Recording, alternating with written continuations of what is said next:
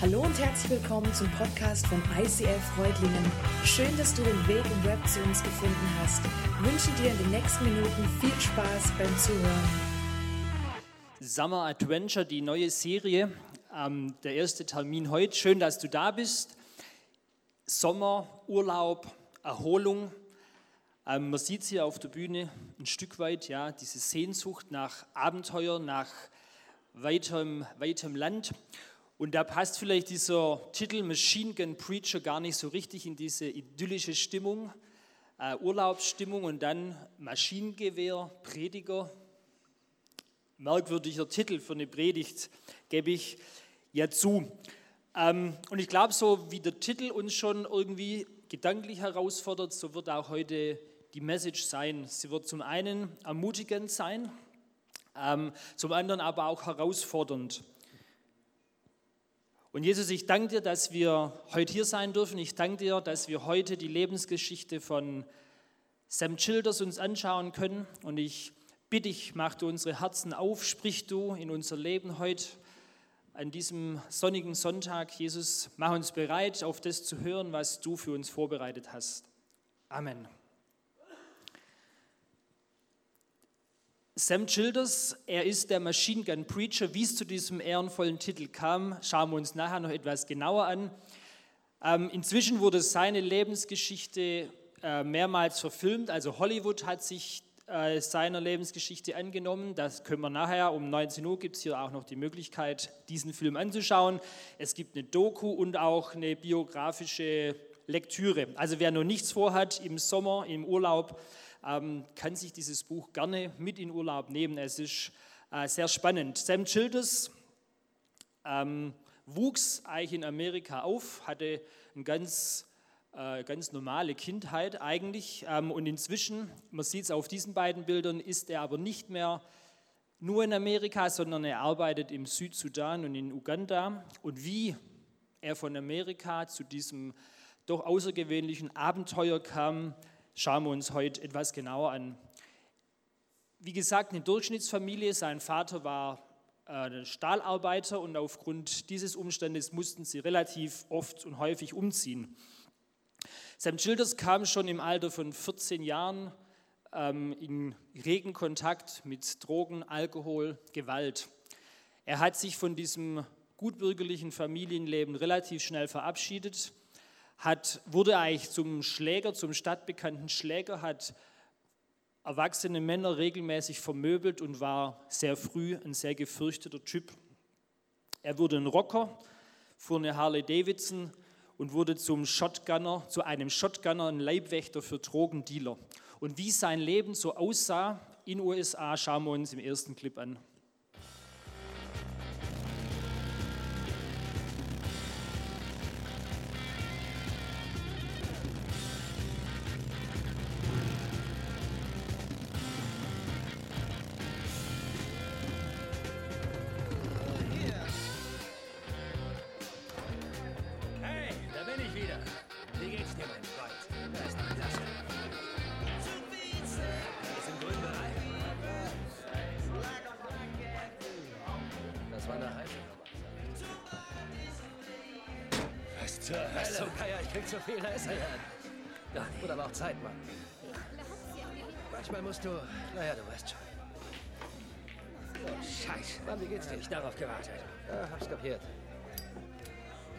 Gar nicht verändert. Alles okay, ja? Hast du da drin neue Freunde gefunden? Sehr witzig. hey, deine Alte ist nicht mehr bei Bunny Hall. Was ist los? Sie hat Gott gefunden. Ist nicht wahr. Lieber den als den Milchmann, ja? Bin mir da nicht so sicher. Ah ja, verstehe. Schön, dich wiederzusehen. Das war Jackie. Na dann. Auf euch beide. Runter damit. Willst du mal probieren? Was sonst? Okay. Na dann los. Gehen wir. Bis dann. Sei vorsichtig. Abgefahren! Abgefahren! Abgefahren!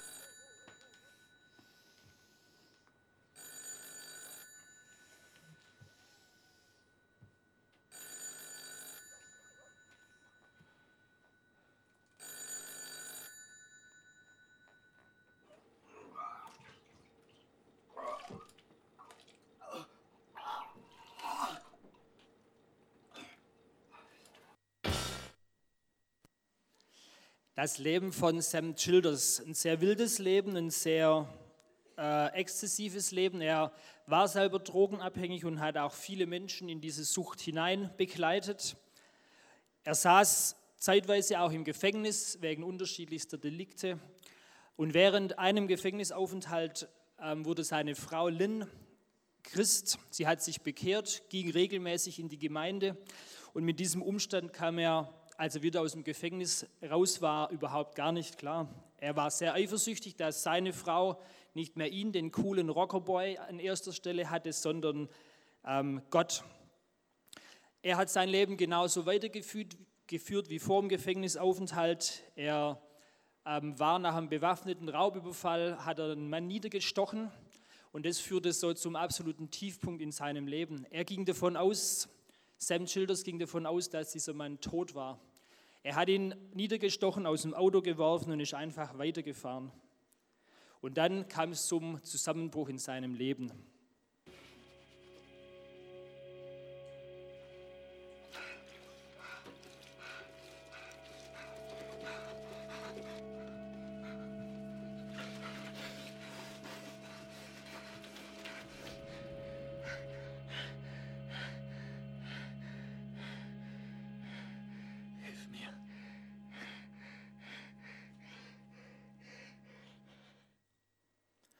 Hilf mir. So hat er seine Frau angefleht, ihm zu helfen in dieser ausweglosen Situation. Er hat sich überreden lassen, mit in den Gottesdienst zu gehen, mit seiner Frau. Und er hat sich tatsächlich dann ähm, dort bekehrt. Er hat zu Gott gefunden und er hat sein Leben radikal verändert. Schon mit sieben Jahren hatte er einmal eine Berufung, als Pastor zu arbeiten. Von dieser Berufung war er sehr, sehr weit weg. Und die Predigt heute hat eigentlich nur zwei Punkte. Und der allererste Punkt ist der, Gott wirft niemanden weg. Und diese Tatsache hat Sam Childers in dieser Situation in seinem Leben erlebt. Egal wie weit ich von Gott weg bin, egal was für einen Scheiß ich in meinem Leben mache, Gott wirft mich nicht weg. Und am absoluten Tiefpunkt in seinem Leben durfte er genau das erleben und erfahren. Und er hat festgestellt, egal wie weit ich von Gott weg bin, Gott wirft mich nicht weg. In Römer 10 steht folgender Vers, alle, die sich zum Herrn bekennen und seinen Namen anrufen, werden gerettet. Und das ist so der erste Punkt. Gott wirft mich nicht weg und er wirft dich nicht weg. Und egal wie weit wir uns heute von Gott weg vorkommen, es ist niemals zu spät und niemals zu weit. An einer anderen Stelle in der Bibel heißt es, seht doch, wie groß die Liebe ist, die uns der Vater erwiesen hat. Kinder Gottes dürfen wir uns nennen und wir sind es tatsächlich. Und egal, was wir in unserem Leben anstellen, egal wie weit wir uns von Gott entfernen, wenn wir diesen Gott bekennen und in unser Leben einladen, dann sind wir Kinder Gottes. Und das durfte Sam Childers in dieser Situation in seinem Leben erleben, erfahren. Und er hat sein Leben verändert. Er hat diesem Gott Raum in seinem Leben gegeben. Und relativ schnell an dem Tag, an dem er sich taufen ließ, hat ein Pastor aus äh, Südafrika zu ihm gesagt, hey Sam, irgendwann fliegen wir beide nach Afrika. Und er hat diesen Pastor so ziemlich in seinem Rocker-Slang und in seiner halben Art ähm, ziemlich viele Dinge an den Kopf geworfen und hat ihm damals noch gesagt, hey, niemals gehe ich nach Afrika, du kannst deinen, dein Zeug dort selber erledigen, die Menschen sind eh selber schuld, dass sie so arm sind, dass sie nichts zum Leben haben. Und er hat nach dieser Zeit hat er begonnen, seine Existenz aufzubauen. Er machte sich selbstständig, hat eine Baufirma gegründet und war dort auch sehr erfolgreich. 1998, sieben Jahre nach dieser Erlebnis mit diesem Pastor, ist er das erste Mal nach Uganda geflogen. Er hat sich zum Baueinsatz gemeldet und wollte sich die Situation vor Ort einmal live anschauen. Was er dort erlebt hat, sehen wir gleich.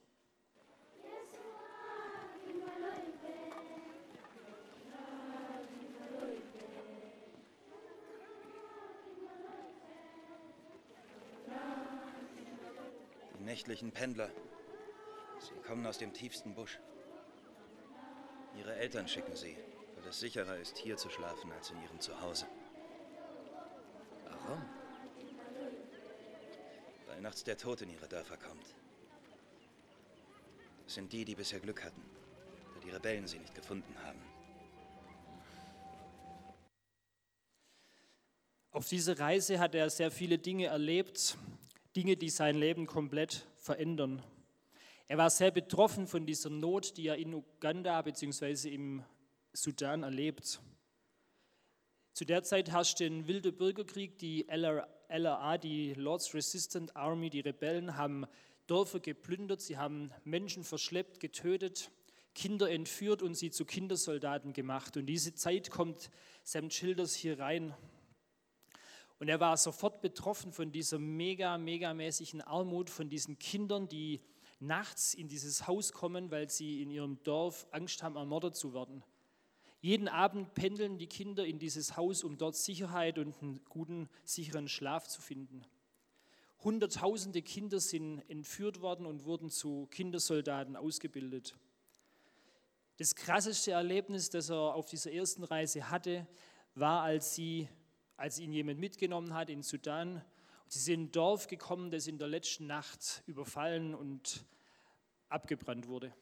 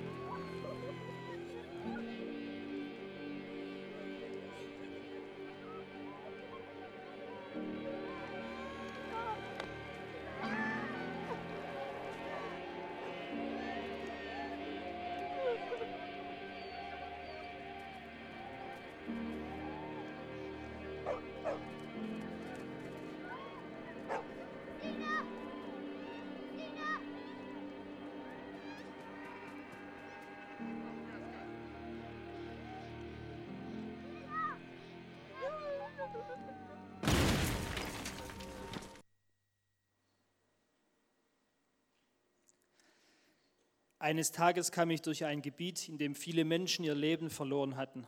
Frauen, ältere Menschen, jeder, der barfuß lief oder Sandalen trug, stand in Gefahr, getötet zu werden. Niemand war gekommen, um nach diesen Opfern zu suchen. Vermutlich, weil der Rest der Familie bereits tot war. Auch von der Regierung gibt es keine organisierte Aktion, die Leichname einzusammeln. Sie werden einfach am Rand der Minenfelder aufeinander gestapelt so schrecklich das auch ist, der Anblick ist eine wirkungsvolle Mahnung zu Vorsicht an die Lebenden. Während meines ersten Besuchs in Afrika war ich mit einigen der anderen Arbeiter unterwegs. Der Anblick der verstümmelten Leichname entsetzte uns. Doch dann stießen wir auf den Körper eines Kindes. Von der Taille an war nichts mehr da. Ich konnte nicht sagen, ob es ein Junge oder ein Mädchen gewesen war. Die unsere Hälfte war einfach fort. Ich stand über diesen kleinen Körper gebeugt und starrte hinab auf die Überreste dieses einmal so kostbaren Kindes. Noch vor kurzem hatte es gespielt und gelacht, war voller Leben, Energie und Hoffnung. Es war noch zu klein, um zu verzweifeln, zu klein, um zu hassen. Doch vor einigen Tagen war es durch dieses Feld gelaufen, vielleicht beim Spielen, vielleicht auf einem Botengang. Vielleicht war es einem Haustier hinterhergejagt. Dieses Kind setzte seinen kleinen, schmutzigen Fuß auf die Druckkappe, die die kleine Sprengladung auslöste. Es gab einen Plopp und einen Blitz, der nur eine Sekunde andauerte. Aber als er verpufft war, war das Kind bereits tot und sein Unterkörper abgetrennt. Ein Opfer unter Millionen, deren Namen keiner kannte. Ich konnte die Tränen nicht zurückhalten. Obwohl ich den Anblick nicht ertragen konnte, schien es unmöglich, den Blick abzuwenden. Das Bild vor meinen Augen verschwamm und wurde wieder klar.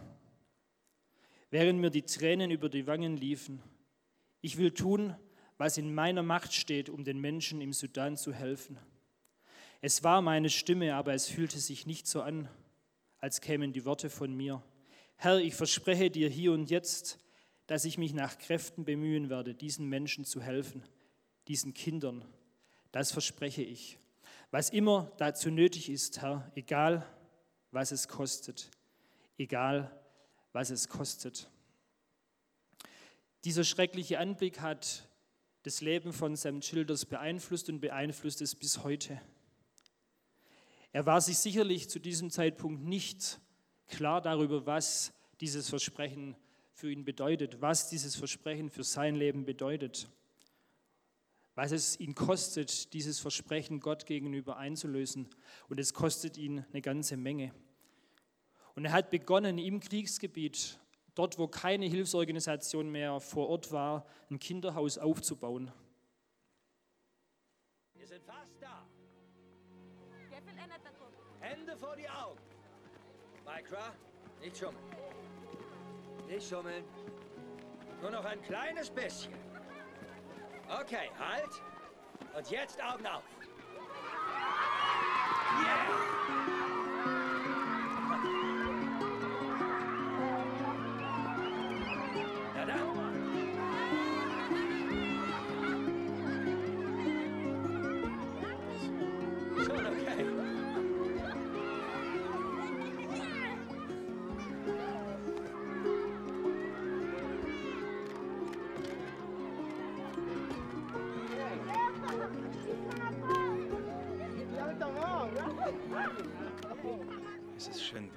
Lachen.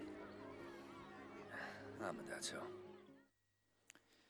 Es ist schön, wenn Kinder lachen.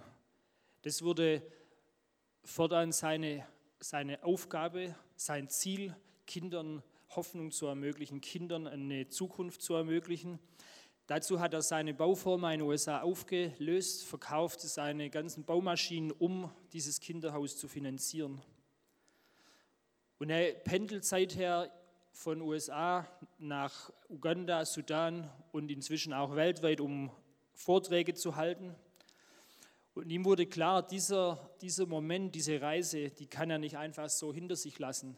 Diese Kinder, die zu Zehntausenden verstümmelt werden, Kinder, die gezwungen werden, ihre Eltern umzubringen, damit ihren Wille gebrochen, gebrochen wird, diesen Zustand kann er nicht länger ertragen. Und er sagt in seiner Biografie, mir wurde eine Aufgabe anvertraut und ich bekam den Glauben, sie anzupacken. Dieser Glaube und nichts anderes ist die Triebkraft, die unsere Arbeit für die Kinder aus dem Südsudan am Leben erhält. Dieser Glaube und nichts anderes. Dieser Sam, dieser Kleingenove, dieser drogenabhängige Mensch wird von Gott gebraucht, um Kindern Hoffnung zu geben. Inzwischen haben sie über 300 Kinder in diesen Häusern und bis zu 1000 Mahlzeiten am Tag, die sie kochen für die Kids aus der Umgebung. Und er handelt nach der Devise, wie wir immer wieder auch in der Bibel dazu aufgefordert werden. Was ihr für einen der geringsten meiner Brüder und Schwestern getan habt, das habt ihr für mich getan. Was ihr für einen dieser geringsten, dieser armen, dieser ausgestoßenen, dieser vom Leben gezeichneten Kindern getan habt, das habt ihr für mich getan. Und er ist jeden Tag mit Schicksalen ähm, wird er konfrontiert, die kaum auszuhalten sind. Wenn ich schlafe, träume ich von meinen Eltern. Mein Vater war so groß wie du. Sie haben ihn erschossen.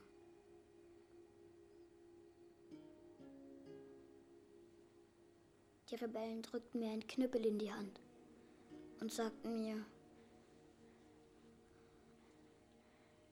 wenn ich meine Mutter nicht töten würde, erschießen sie meinen Bruder und mich.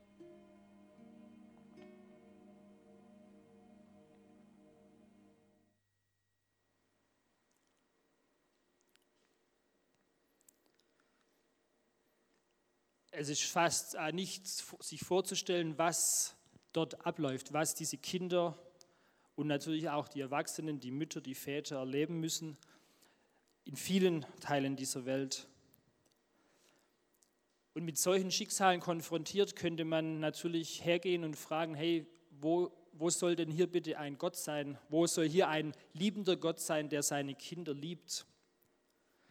Sam Childers sagt zu diesem Thema, ich habe mich nie gefragt, warum Menschen hungern, warum es Kriege gibt, wenn es doch Gott gibt.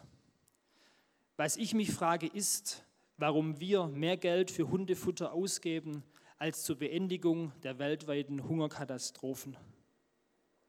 Er stellt es immer wieder in einem krassen Kontrast fest, wenn er hier im Westen unterwegs ist, wie wenig eigentlich die Menschen, auch die Kirchen, diesem Anliegen Gehör geben.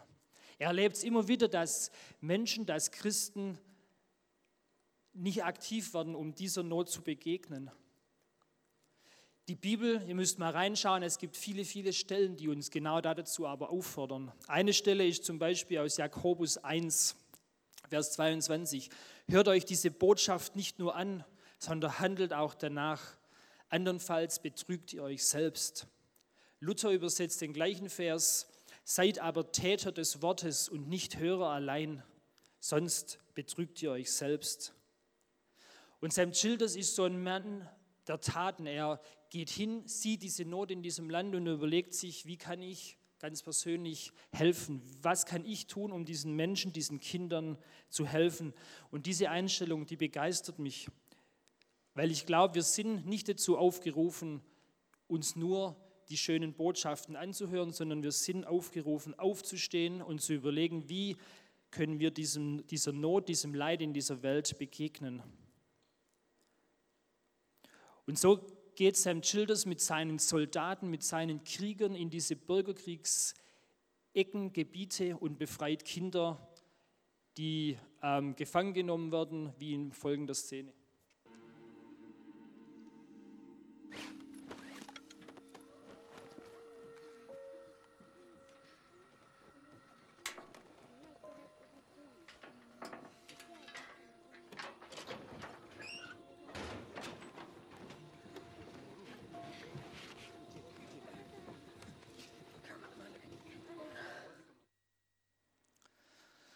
Und genau deshalb haben ihm die Medien bzw. die Menschen auch in Uganda, im Sudan, diesen Namen gegeben, Machine Gun Preacher. Weil er sagt, ich verabscheue die Gewalt und ich heiße die Gewalt auf keinen Fall gut. Aber genauso verabscheue ich das, dass Kinder getötet, entführt, verstümmelt werden. Und er geht tatsächlich in diese Ecken befreit Kinder, die von diesen Rebellen gefangen genommen wurden und hilft ihnen eine Zukunft zu geben. Und es ist Uganda, ist der Sudan, aber es gibt auf dieser Welt noch, noch viel, viel mehr Ecken und Gebiete, in denen Hungersnot herrschen, Hungersnöte herrschen. Ja, es ist Tatsache, dass jeden Tag 20.000 und eher noch mehr Kinder sterben, weil sie unterernährt sind, weil sie keine Nahrungsmittel haben. Egal ob das in Äthiopien, wo man in Afrika schaut, auf Hungersnot, wegen der Dürre, was auch immer. Es gibt so viele Kids, die genau deshalb sterben, weil sie nichts zu essen haben.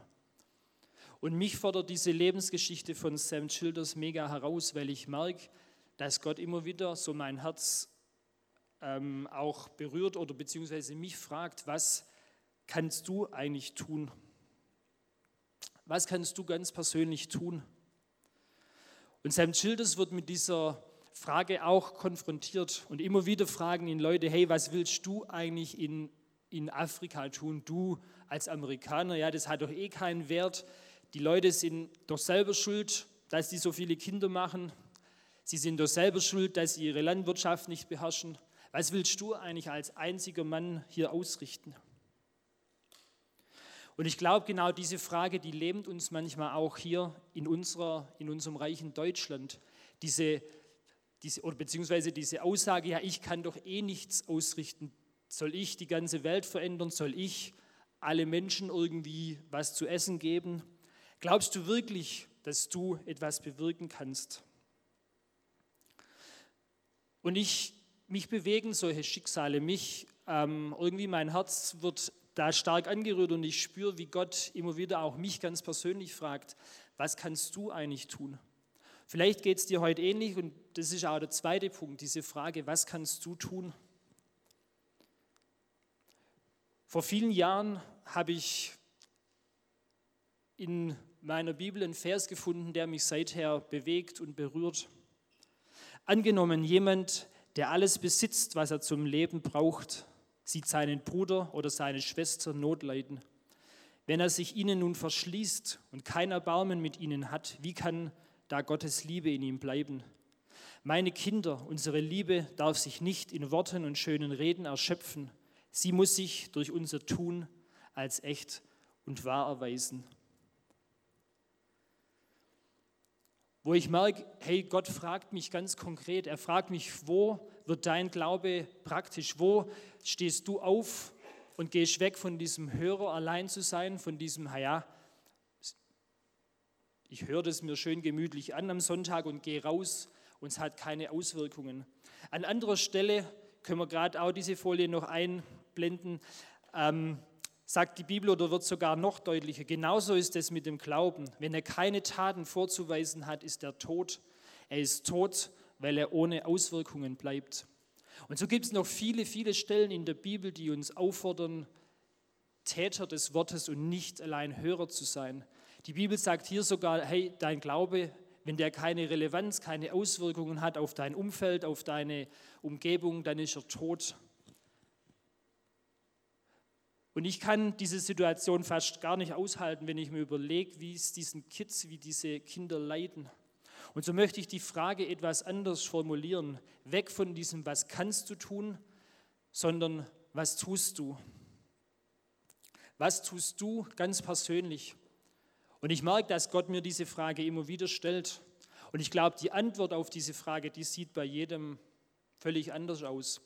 Ich möchte euch ein bisschen reinnehmen in meine Antwort oder in meinen Ansatz von einer Antwort, wie ich versuche, auf diese Frage zu antworten. Vor vielen Jahren war ich das allererste Mal in Nepal und ich habe selber erlebt, wie Kinder in diesem Land leiden. In diesem Jahr haben wir diesen kleinen Jungen kennengelernt. Er ist sieben Jahre alt und er war über viele, viele Jahre völlig unterernährt. Er ist irgendwo im Bergdorf aufgewachsen, völlig verwahrlost, völlig auf sich alleine gestellt. Er hat es nie erfahren in seinem Leben, was es heißt, geliebt zu sein. Er hat es nie erfahren, was es heißt, eine Mutter und Vater um sich zu haben, die für ihn sorgen. Und so, so, so Kinder gibt es in diesem Land und auf dieser Welt unendlich viele. Und ich glaube, Gott möchte uns auch diese Frage stellen, was tust du ganz persönlich, um diesen Kindern zu helfen, diese Kinder zu unterstützen?